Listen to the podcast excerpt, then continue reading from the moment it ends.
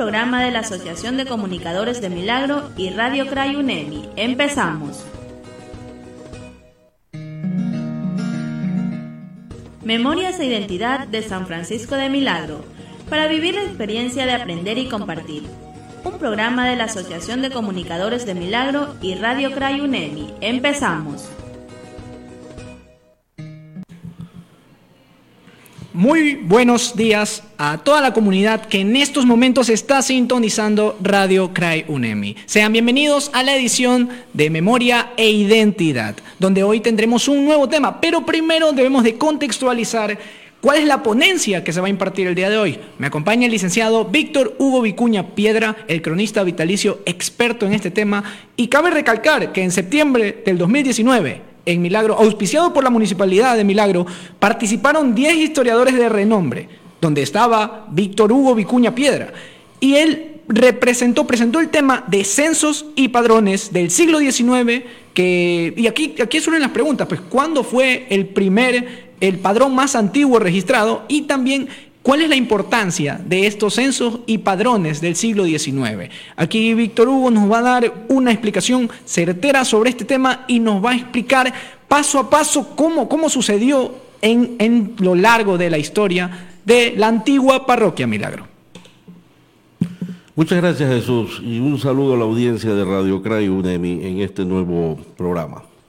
Bueno, efectivamente para poder comprender la evolución histórica de la población antigua de la parroquia Milagro en el siglo XIX, es necesario conocer eh, qué es un censo de población.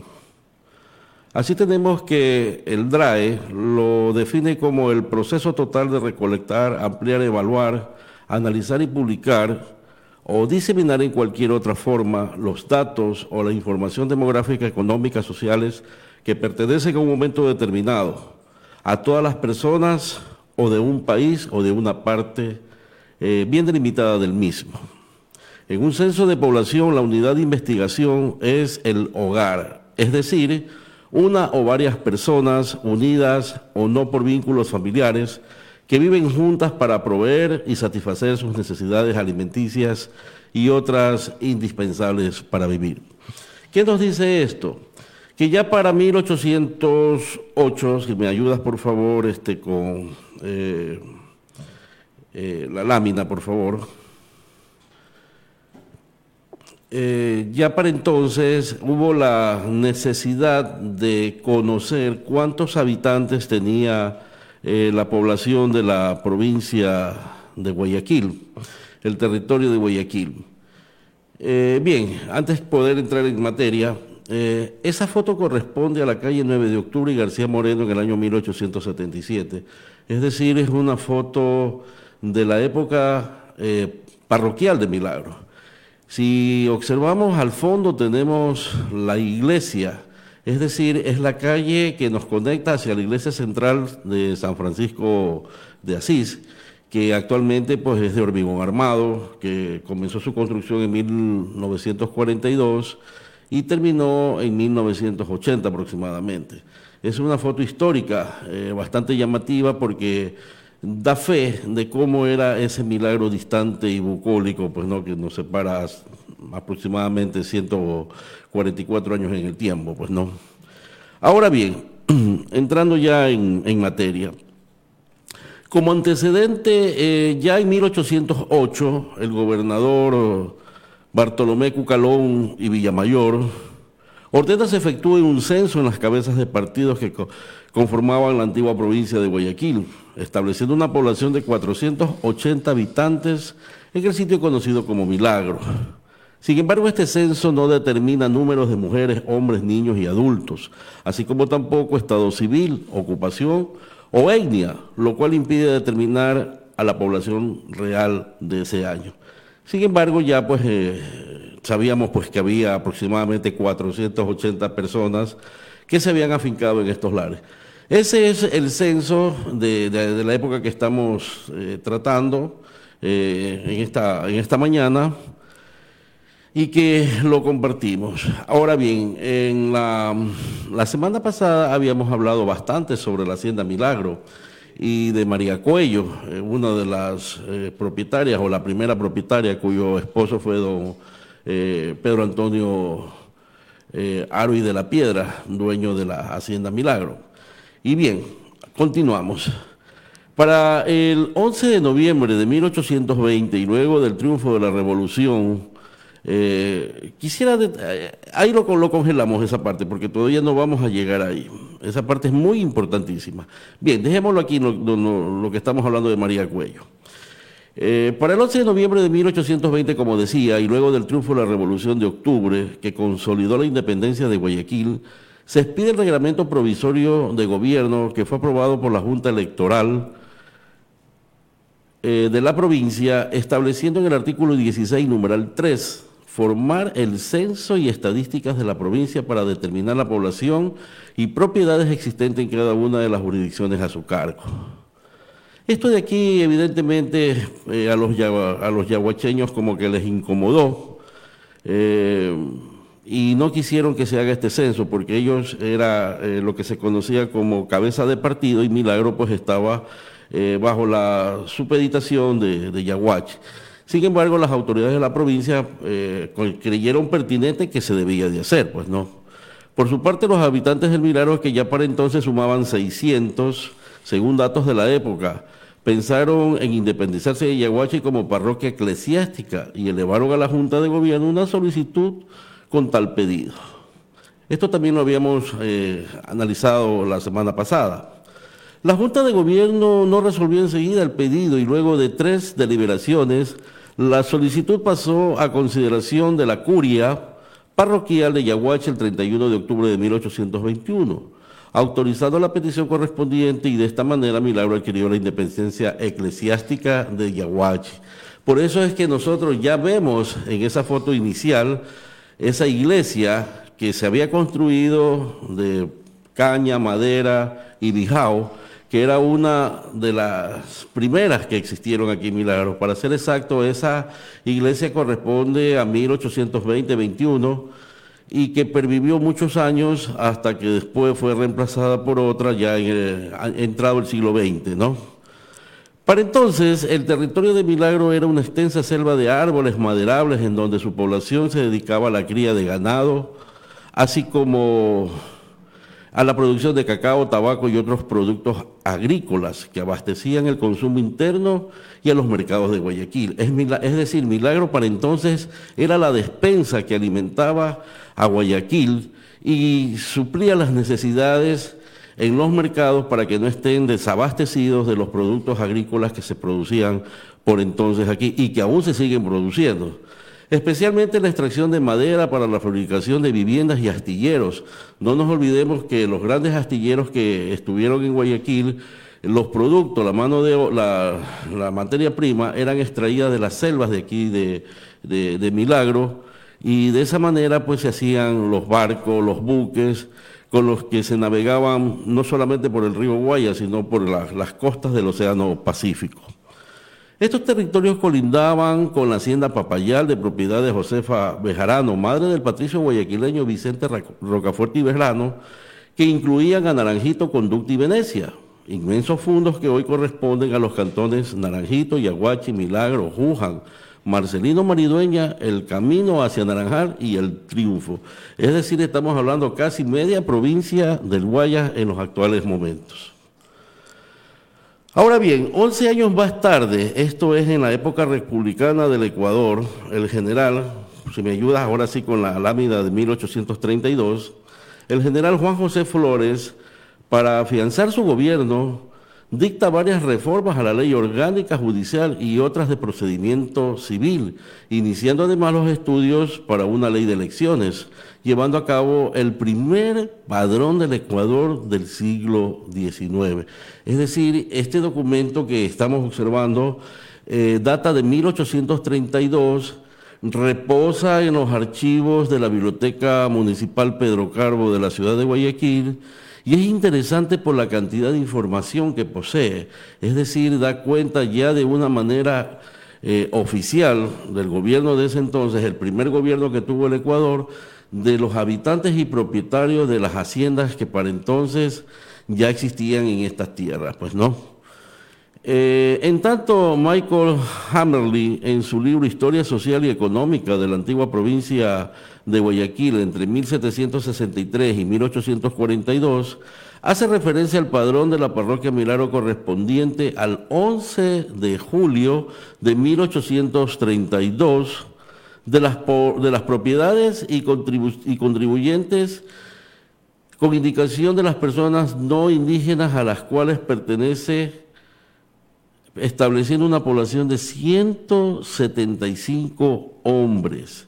Es decir, las mujeres todavía eran relegadas en esa época y no tenían más que participación en, los quehaceres de la casa y, de esa manera pues no tenía mayor importancia como los hombres, ¿no? Algo bastante injusto, machista y sobre todo eh, discriminatorio hacia, hacia las mujeres.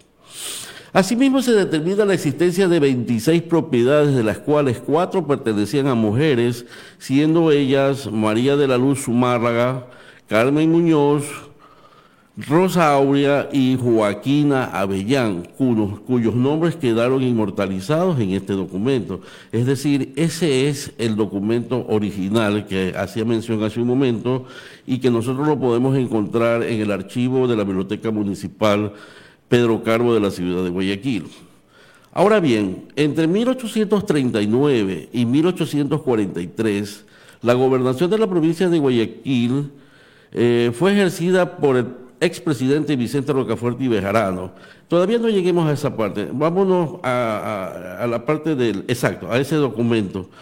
Eh, decía que pues, la provincia de Guayaquil era ejercida por el expresidente Vicente Rocafuerte y Bejarano y de acuerdo al censo general realizado por el Consejo Municipal del Cantón Guayaquil el 30 de junio de 1840, me parece que más adelante estamos ya hablando del censo de una manera más detallada. Si le podemos avanzar un poquito eh, en, las láminas, eh, ese fue el primer teniente político que tuvimos ese, ese es el censo que estamos haciendo alusión. Eh, congelémoslo ahí, eh, por favor. Dice que de acuerdo al censo general realizado por el Consejo Municipal del Cantón Guayaquil el 30 de junio de 1840, la población de las parroquias bajo su jurisdicción ascendían a 22.939 habitantes, de los cuales 1.492 correspondían a la parroquia El Milagro, distribuidos entre blancos, indígenas y morenos de esta población, 953 eran adultos, 539 niños y 19 esclavos. Es decir, eh, la esclavitud se había también afincado por, estas tierras y era común ver a, personas eh, de color de su piel eh, negra traída desde el África como esclavos a hacer trabajos duros y por lo general pues eran marcados en su piel con, a, fuego vivo, con, como lo hacen con las reses, con la inicial del apellido de su propietario. Es decir, era una época tremenda en donde los negros no eran considerados humanos, una cosa tremenda, terrible para entonces. Milagro ya había alcanzado un notable adelanto en la producción agrícola, que se contraponía al desarrollo social con la escasa preparación de su población, revelando un alto índice de analfabetismo, como se ocurrió en enero de ese año con José eh, eh, vaya, pues, Sancedo, que fue electo teniente corregidor de la parroquia, pero que por ser analfabeto fue anulada su elección. Es decir, era común eh, tener entre la población personas iletradas, es decir, que no sabían leer y escribir.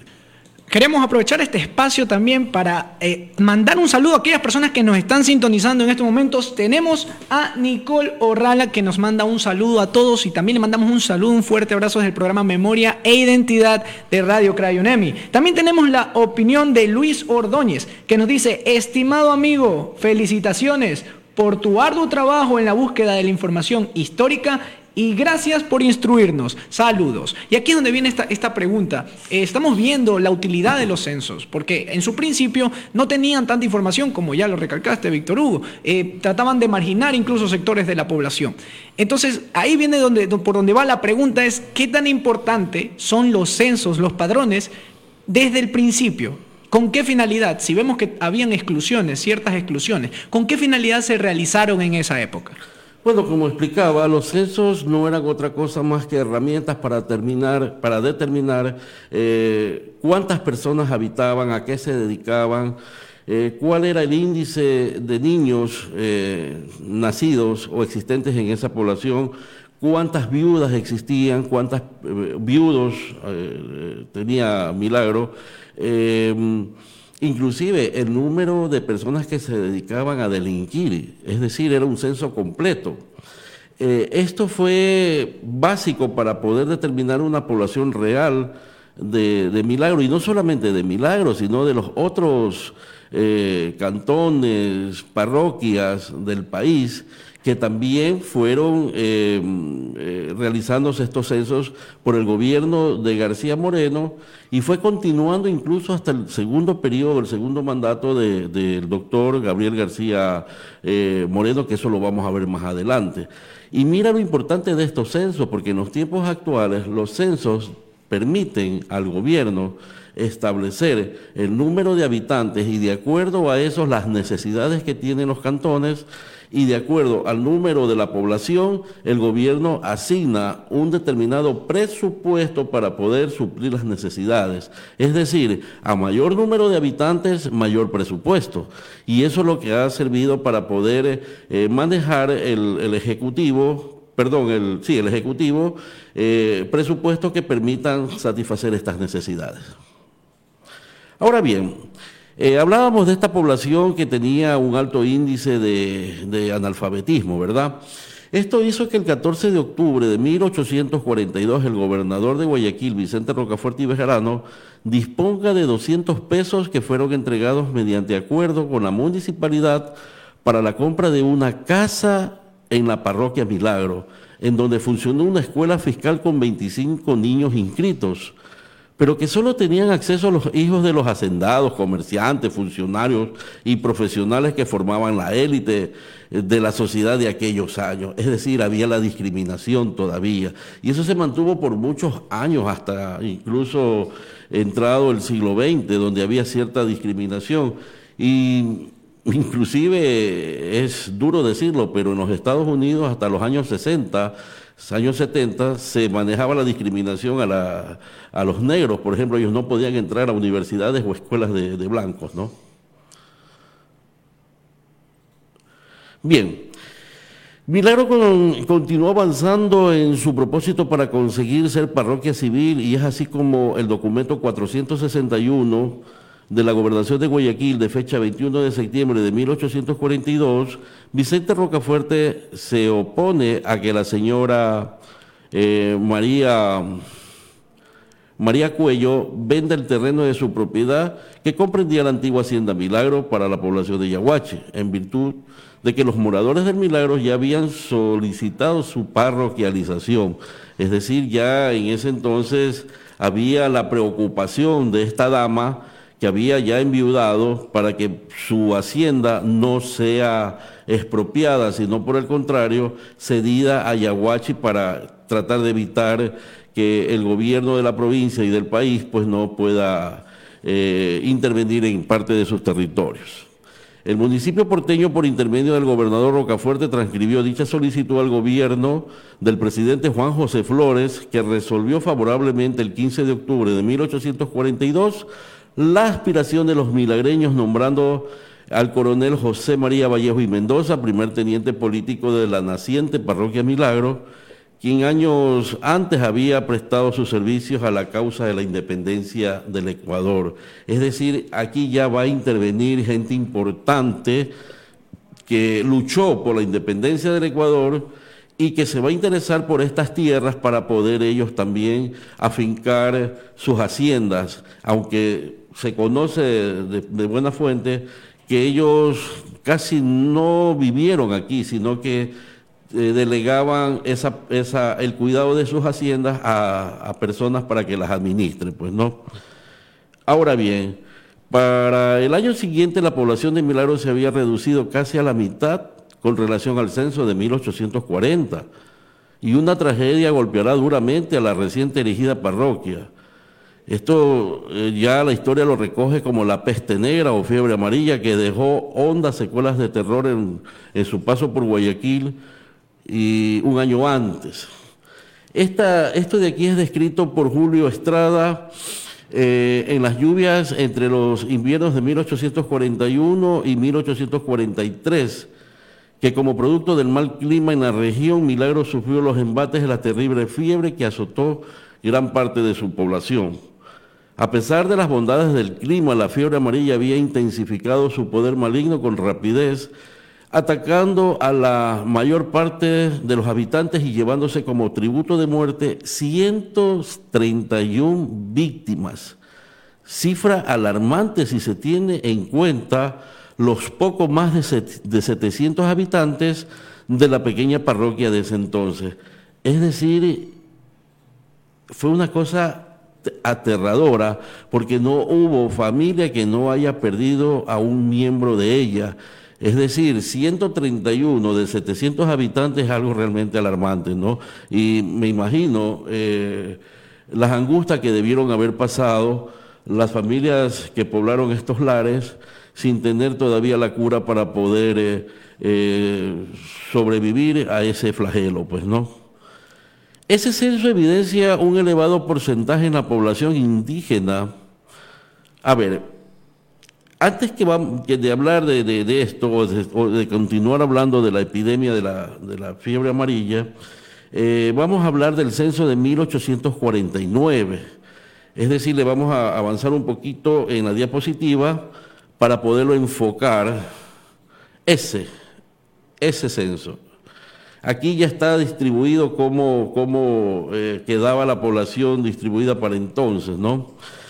Eh, bien, en 1849, poco antes de finalizar el periodo del presidente Vicente Ramón Roca, se efectúa un nuevo censo en el país, estableciendo para ese año, en 1625, la población real de los habitantes de Milagro.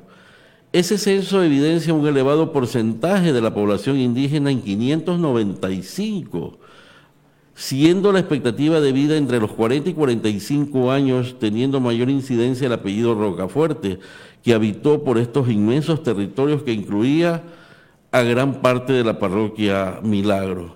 Lo que decíamos hace un momento, si le damos la vuelta a la, diapositiva, a, sí, a esta diapositiva, vamos a comprender ¿no? Ahí. Ese es el documento original y si nosotros eh, observamos, vemos los nombres de, personas censadas que ya tienen el apellido Rocafuerte. Pero esto se debe a que eran esclavos, o sea, Rocafuerte los tenía como parte de, su propiedad y ellos hacían eh, trabajo pues que se les indicaba. Algunos de ellos eran esclavos libertos, otros eh, todavía no habían sido emancipados, pero en todo caso la población de ellos era entre indígenas, zambos y negros, es decir, que no habían alcanzado la libertad plena, sino que por el contrario eh, pertenecían a estas familias poderosas de Guayaquil, entre ellas la familia Rocafuerte. De las 64 personas registradas con el apellido Rocafuerte, como estamos observando aquí, en, este, en esta diapositiva, en el censo de 1849, 57 eran negros, seis ambos y un indio. Y los digo tal como están registrados, o sea, no estoy siendo peyorativo, sino que respetando cómo ellos fueron inscritos en este, en este censo. No obstante, entre ellos al menos tres eran esclavos, Aquí están los nombres de Lorenzo Rocafuerte, de cuatro años de edad, Tomasa Rocafuerte, de, 65, y Carmen Rocafuerte, de 32 años, siendo sus propietarios Dolores Alzúa, Escolástica Yu, e Ignacio Gainza, como así consta en la obra Esclavos Manumitidos durante el gobierno del general eh, José María Urbina de Alejandro Guerra Cáceres. Es un libro muy interesante porque en ese libro se describe con exactitud el número de esclavos negros que perdieron sus nombres legítimos de origen africano y tomaron el apellido de sus dueños y compradores. Los aristócratas utilizaban a los esclavos negros en la servidumbre en otros casos estaban al servicio del comercio y en actividades realmente humillantes, como vamos a verlo más adelante. Em, como entretenimiento de los hijos de sus dueños, el tráfico de, de, negros en América constituye uno de los episodios más bochornosos de un proceso lleno de indominias es decir, el negro se lo consideraba que ni siquiera tenía alma.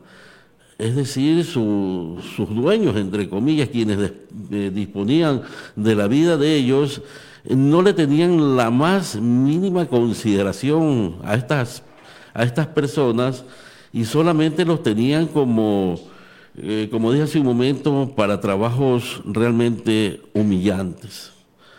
En el penúltimo año del gobierno del general José María Urbina, nuevamente entra en escena la Hacienda Milagro, que años antes fue expropiada a María Coello, y es así como el 14 de agosto de 1855, eh, Onofre Pareja y Avilés contrae matrimonio con su prima Josefa Morán de Buitrón y Avilés, procreando a su hija Josefina Pareja y Morán de Buitrón según relata Pedro Robles y Chambers en su contribución para el estudio de la sociedad colonial de Guayaquil, dirigido y corregido eh, y aumentado por Ezio Garay Arellano, uno de los mejores genealogistas que tiene la provincia y el país, y con quien pues me une una amistad ya de algunos años. Eh, ante la historia de San Francisco de Milagro, cabe mencionar que doña Josefa Morán se convierte en la segunda propietaria de esta hacienda que le fue otorgada por su esposo mediante poder testado el 24 de diciembre de 1857.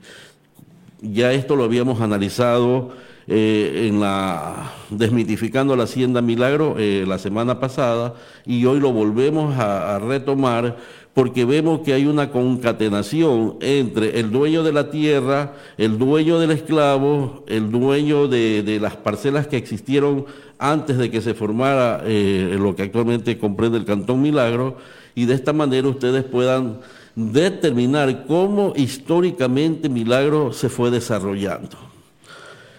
Con el correr de los años la hacienda se divide en dos propiedades, lado oeste, em, en Hacienda María Mercedes, de propiedad de doña María Barberis de Risset. Ella es la nieta de doña Josefa, cuya hija, María Mercedes, fallece el mismo día que está alumbrando a su hija. Por eso el nombre de la hacienda es María Mercedes, en honor a la madre de María Barberis de Risset, eh, que se casa con un noble eh,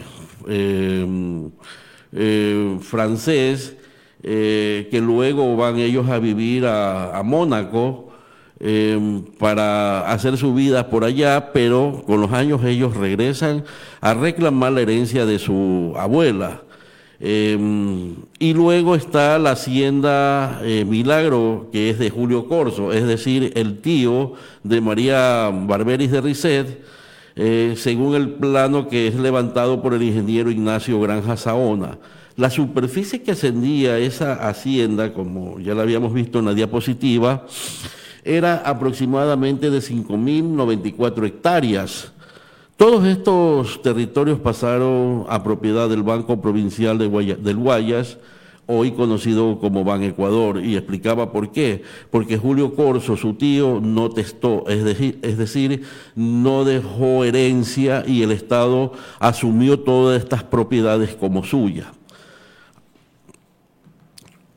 Como primer administrador de esta hacienda, ya lo dijimos también la vez pasada, eh, fue nombrado el general José Veintimilla y, Villasís, padre de Marieta Veintimilla Marconi, hermana del también general Ignacio de Veintimilla, que ejerció de manera dictatorial la presidencia de la República desde el 8 de septiembre de 1876 al 10 de enero de 1883.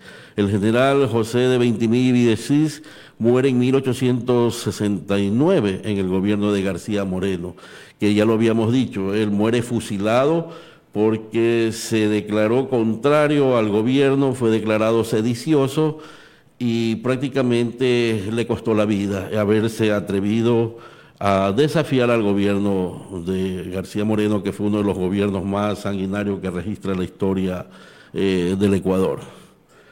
Para el 10 de abril de Sí, algo me, iba me ibas a manifestar. Sí, este, correcto. Son las 11 de la mañana con 32 minutos. Saludamos también a una persona, Helen Elizabeth Vázquez, que nos está sintonizando a través de la página de Facebook Live. Eh, quería un poquito hacer una pequeña pausa comercial para luego volver ya de lleno con el, el tramo final de esta exposición acerca de los censos padrones y censos del siglo XIX de la antigua parroquia de Milagro. Volvemos en breves.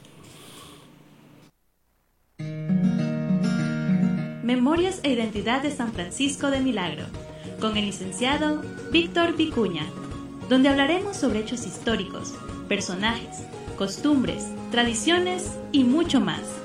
Si quieres saber más acerca de Milagro, no te lo puedes perder, todos los miércoles a las 11 de la mañana.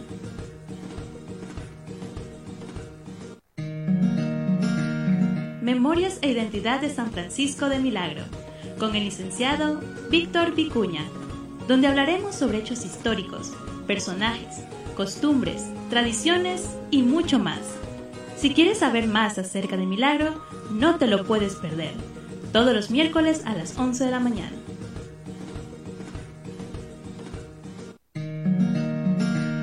Memorias e Identidad de San Francisco de Milagro, con el licenciado Víctor Vicuña, donde hablaremos sobre hechos históricos, personajes, costumbres, tradiciones y mucho más. Si quieres saber más acerca de Milagro, no te lo puedes perder. Todos los miércoles a las 11 de la mañana.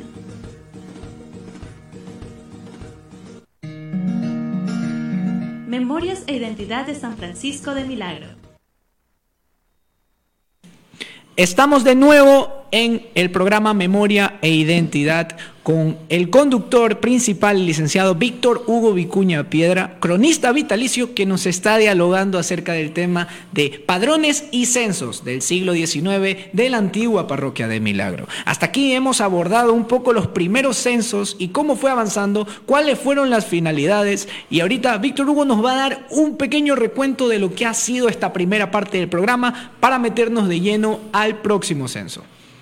Es bien, eh, estoy tratando de resumir lo que me costó aproximadamente cuatro meses poder tabular todos estos censos y podérselos presentar eh, a la audiencia de Radio eh, Crayunemi para que ellos no estén revisando hoja por hoja, sino les he ahorrado esa molestia porque realmente hay mucha información y aquí ya está condensado. Es decir, eh, saber exactamente cuántas personas habitaban, el número de niños, eh, solo eh, personas solteras, viudos, como decía hace un momento, y todo eso me determina un número, me arroja un número exacto de la población de 1861. Ahora bien, para poder entrar ya en, este, en este censo, para poderlo describir, eh, debo decir que el 10 de abril de 1861, en el gobierno de orientación conservadora y clerical, la Convención Nacional del Ecuador decretó una nueva constitución, siendo la séptima carta política del Ecuador republicano en el siglo XIX cuya división política era de inspiración federal, disponiendo que el número de diputados sean elegidos sobre la base de la población.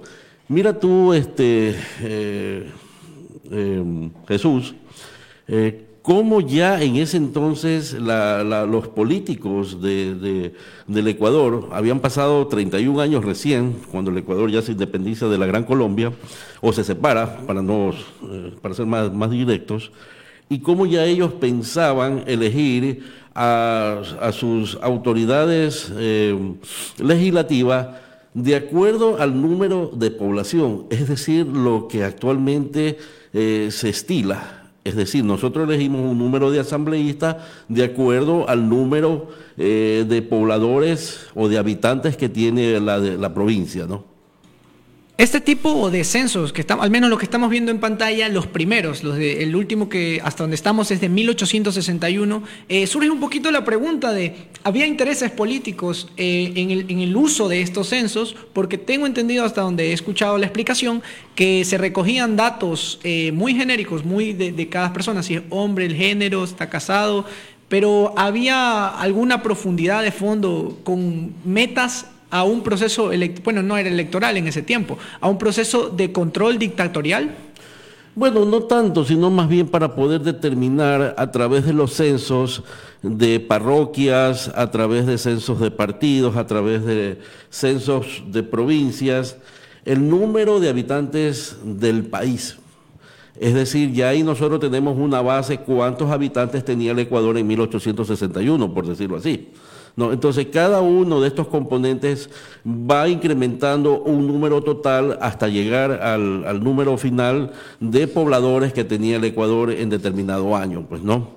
Eh, seguimos, pues, ¿no? Este, en la explicación. Eh, pocos meses después, García Moreno efectúa el tercer censo de población en el país que determina en 1918 el número de habitantes de la parroquia Milagro, existiendo un incremento de 293 de 93 pobladores con relación al censo de 1849. Es decir, ya se evidencia un pequeño incremento en el número de, habitantes. Este censo estaba distribuido de la siguiente manera. 558 hombres, 562 mujeres, es decir, había un poquito más eh, de, mujeres con relación al número de, de varones, 481 niños, 317 niñas, 710 solteros, 103 individuos que sabían leer y escribir eh, y 300, eh, perdón, los que no sabían leer eran 1598. Y por último, eh, tenemos otro dato que 975 individuos conformaban la fuerza laboral entre artesanos, comerciantes, agricultores, jornaleros y ama de casas. Es decir, está bastante distribuido en los quehaceres de cada uno de los habitantes de ese año 1861 y lo que tú justamente preguntabas a qué se dedicaban. Todavía no existía lo que se conoce hoy, como también dijimos, eh, la distribución del presupuesto general del Estado en partes equitativas en cuanto al número de habitantes.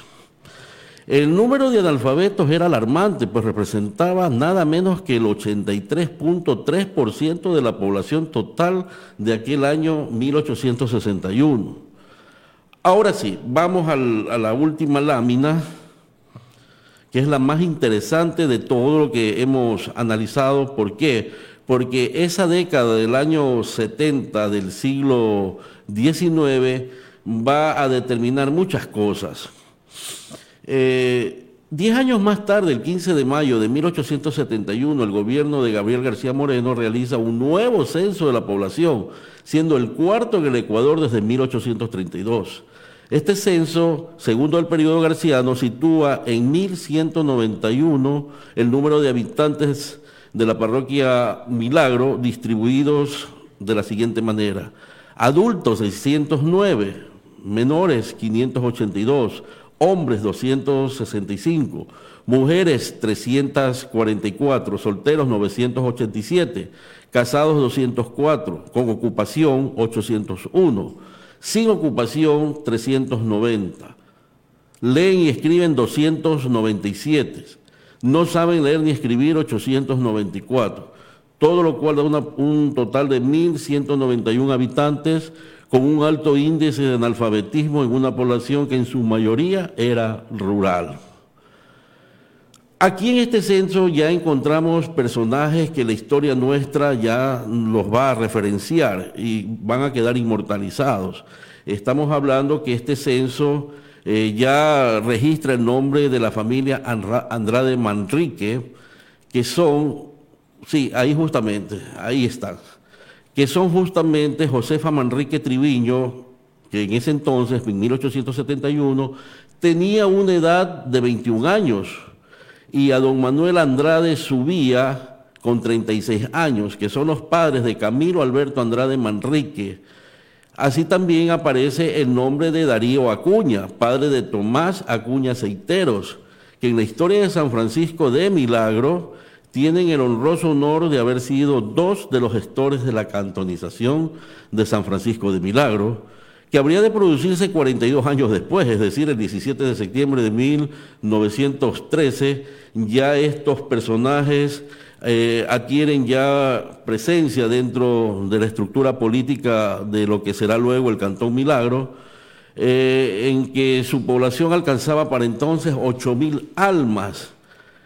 Pero ya eso es otra historia porque ya estamos hablando del siglo XX. Es decir, lo interesante de este censo que nos determina eh, una población real, personas a qué se dedicaban y personajes que la historia nuestra eh, los reconoce como eh, gestores de la cantonización, eh, personajes que tuvieron que ver con el primer comité de cantonización en 1912, y por ahí hay también el nombre de los padres de don Francisco Rubén Jurado Saucedo, que fue uno de los primeros ediles del naciente cabildo milagreño en 1913, que se instaló el 20 de diciembre de 1913 para ser exacto, es decir, se van a conmemorar 108 años de la instalación de ese primer cabildo.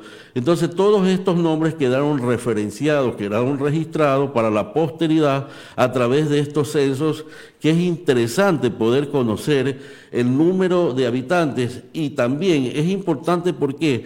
porque hay personas, economistas por ejemplo, que se dedican a hacer estudios de milagro, por ejemplo, cómo era la población, cómo era la, economía en ese entonces, y ellos hacen a través de una línea del tiempo, una proyección, cómo era el milagro de hace 170 y 50 y algo de años, 150 años, perdón, a la actualidad y cómo va evolucionando. Es decir, de haber sido eh, una parroquia dedicada al cultivo, por ejemplo, del cacao o del plátano, y cómo en los actuales momentos Milagro se dedica, por ejemplo, eh, a, la, industria del azúcar. Todavía no aparece Rafael Valdés en censo de 1871. Y en este censo me permito hacer también otra... Eh, eh, otro comentario que va aparejado con el surgimiento luego de tres años del ferrocarril. Es decir, el año 1871 marca ese censo un advenimiento. Va a surgir en 1874 el ferrocarril en Milagro. Diez años después va a surgir el ingenio Valdés a través de don Rafael Valdés Cervantes. Es decir, marca un detonante y lo que será luego ya una explosión en el desarrollo agroindustrial del milagro de hace 100 años que va a, determinar las bases para ese milagro eh, eh, relacionado a lo que es su agroindustria, su comercio y es un milagro que va a, echar a andar no solamente las ruedas de la economía de, Milagro, sino también del país en general. Bueno, eh, ya hemos llegado a una parte final de esto y aquí surgen un poco las preguntas que tenemos en estudio y también de parte de la comunidad que en estos momentos nos está sintonizando. Primero recordar que son las 11 de la mañana con 45 minutos. Un fuerte saludo nuevamente para Helen Elizabeth Vázquez que nos está sintonizando activamente a través de la página de Radio Cry UNEMI. Podemos ver todos estos censos del siglo XIX, como ya lo ha citado, el, el primero de ellos del que tuvimos al menos imagen de 1832, pero creo que también había uno de 1808, que creo que fue el primer padrón. De ese podemos comentar un poquito acerca del primero y qué características lo diferenciaban con relación a los posteriores censos. Bueno, realmente el gobernador este, Bartolomé Cucalón, que fue un, personaje medio especial dentro de la historia ecuatoriana, eh, porque él fue muy obsecuente al virrey, y todo lo que le olía a transformación, él lo denunciaba a la corona española. Eh, él creyó que estaba haciendo bien en poder determinar eh, una población eh, real, pero no era real, porque fue un censo simplemente de, contar, qué sé yo, cuántas almas habían en, Milagro, por ponerlo así, y determina por decir en algo así como 830, es decir, un número exacto, pero que no hubo la la paciencia de poder determinar cuántos hombres, cuántas mujeres, cuántos niños, eh, cuántas viudas, cuántos ancianos, es decir, los números de edades no aparecen. Entonces, no se puede determinar una, una, eh, población real, sino más bien yo creo que fue un, un ensayo para poder decir, bueno, sí, allá hay tantas personas, pero sin mayor eh, eh, estudio de nada. Es decir, fue una cosa como al apuro. Y eso de ahí, pues, eh, no va a tener mayor incidencia en la población porque era una población especulativa, no era una población real, como insisto. Ya para 1820, con la Revolución de Octubre, es que se van a preocupar a través del, del, decreto provisorio que lo, establece eh, José Joaquín de Olmedo en la asamblea que se, que se realiza el 8 de noviembre de ese año, ya se habla de, de un censo, de un padrón, para poder determinar el número real de habitantes de la provincia y quienes estaban facultados para poder ejercer eh, eh, alguna actividad. Por ejemplo, los padrones, como vimos al inicio, si lo podríamos repetir nuevamente, el padrón de 1832, si la memoria no me, no me traiciona, ahí hay unos datos eh, interesantes. ¿Por qué? Porque ese censo recoge los nombres de los dueños de las haciendas Em, y también la actividad a que se, se, dedicaban ellos. Eh, luego de ese, creo que ese de ahí. Ese censo es del 11 de julio. Por ejemplo, aquí nosotros observamos em, que los comerciantes que existían eran 10, los hacendados eran 73, los jornaleros eran 76, los labradores dos, negociantes dos, propietario uno, mayordomo uno, zapatero uno, criador de ganado uno, matancero era uno. Matancero es lo que se conoce como el matarife, pues no. El sastre en ese entonces había uno, ganaderos eran uno, carnicero uno. Y mujeres cuatro. Eso daba una población de 175.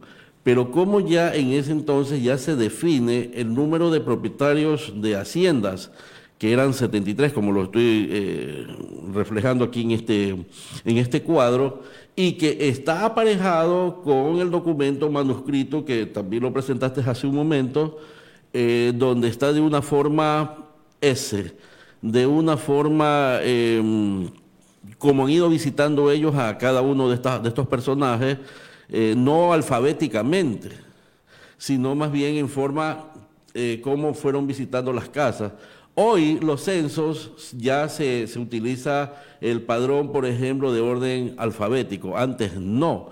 Antes lo hacían de acuerdo como iban visitando a cada eh, persona en su vivienda. Hemos visto ya las principales diferencias de cada uno de estos censos. Eh, también se ha citado que eh, todos conllevan a distintos momentos históricos. Y esto eh, ha sido todo por el programa de hoy de Memoria e Identidad. La verdad que ha realizado una amplitud del tema a profundidad y también bien explicado precisamente por lo que comentabas al principio del programa, para que las personas no estén buscando constantemente. ¿Algunas palabras que les quieras decir a nuestra audiencia de Radio Cray UNEMI en estos momentos? Sí, la intención eh, mía, eh, particularmente como ciudadano, a través de este programa, es hacer conocer a la audiencia de Milagro eh, que Milagro no solamente es del año 13 para acá, es decir, desde la cantonización para acá. Milagro tiene una historia muy rica. nos hemos preocupado por desentrañar esa historia, hacerla conocer a través de los archivos, a través de los documentos, y que Milagro eh, eh, conozca por primera vez que existen registros que ya daban cuenta de una incipiente población, una primitiva población que ya estaba abrazando un desarrollo, aunque incipiente, pero ellos ya tenían una forma de desarrollarse que la historia última, reciente, no la recoge. ¿Por qué? Porque no ha habido el interés o de, preocuparnos por la investigación profunda, sino lo superficial. Y en esa parte sí yo lamento mucho que nos hemos estancado solamente en el, en el año 13, que es la cantonización, y no hemos avanzado hacia la parte eh, que yo llamo la parte eh, más rica de la historia de Milagro, que es del siglo XIX hasta el siglo eh, perdón, hasta el siglo XVI, XVII aproximadamente, donde nos nutrimos de una historia que no la vamos a encontrar en libros, sino estos documentos como lo tenemos aquí en imágenes nos van a permitir y cómo la historia habla sola, cómo se convierte en una ventana al pasado y por la cual nosotros podemos observar, ver, entender cómo era la población y a qué se dedicaba. Sin duda alguna podemos en esto observar un recorrido completo acerca de al menos el siglo XIX y queremos decir que síganos en nuestras redes de Facebook arroba cry.unemi, en nuestra cuenta de Twitter como arroba cryunemi. Memoria e Identidad es un programa que habla precisamente sobre el recorrido histórico y lo emitimos todos los miércoles desde las 11 de la mañana. Esto ha sido todo por hoy. Agradezco mucho a las personas que han estado pendientes del programa y muchas gracias, Víctor Hugo, por tu participación excelsa que ha ido a profundidad al tema. Bueno, gracias también a la audiencia por permitirme eh, llegar con estos pequeños conocimientos a cada uno de sus hogares y poder contribuir también al conocimiento eh, de la historia y más que todo a preservar nuestra memoria y nuestra identidad como milagreños. Muchas gracias a todos ustedes. Hemos llegado al final de este programa, Memorias e Identidad. Gracias por habernos acompañado. Los esperamos el próximo miércoles a la misma hora. Este es un programa de la Asociación de Comunicadores de Milagro y Radio Crayunemi.